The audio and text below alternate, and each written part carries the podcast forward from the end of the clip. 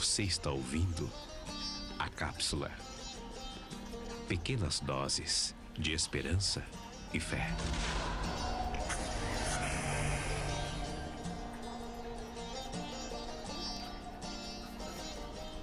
Cápsula Resiliência 2 aberta. Mais uma cápsula aberta para você. Para você investir 3 minutos pensando em você mesmo. Essa é a Resiliência 2 e eu tenho uma palavra que é Romanos 12, 12. Alegrai-vos, alegrai-vos na esperança, sede pacientes na tribulação e perseverai na oração.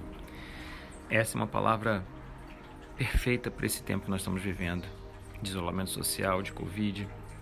Então, eu quero falar contigo três pontos. O primeiro ponto é que a ordem de Deus pode não ser a sua. Veja, eu não começaria conversando com uma pessoa dizendo alegrai-vos na esperança, sede paciente na tribulação, perseverai na oração.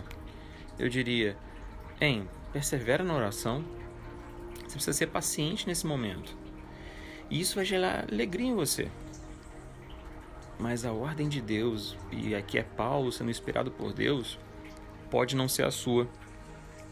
E você precisa estar aberto para receber essa ordem que Deus está te dando, essa, esse processo que Deus está te dando. Então, aqui o primeiro processo é alegrai-vos.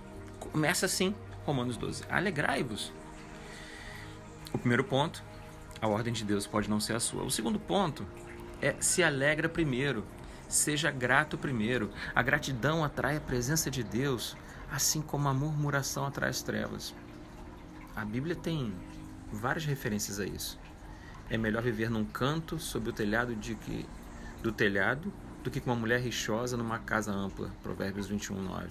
É melhor morar numa terra deserta do que a mulher rixosa e iracunda. Provérbios 21, 19. Salomão tinha um, um quê com isso, né?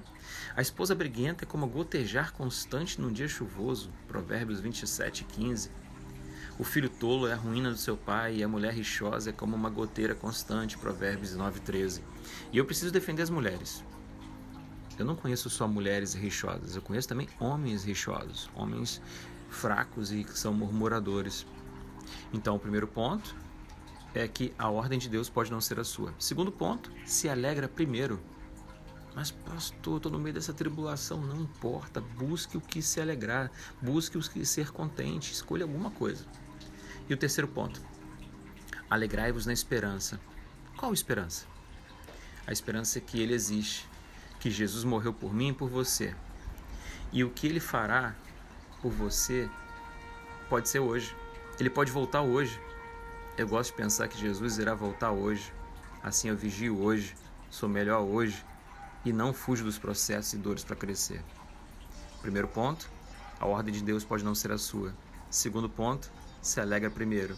Terceiro ponto, alegrai-vos na esperança. Eu sou o pastor Alexandre, do Bálsamo de Gileade e da Igreja Monte Sião do Rio de Janeiro.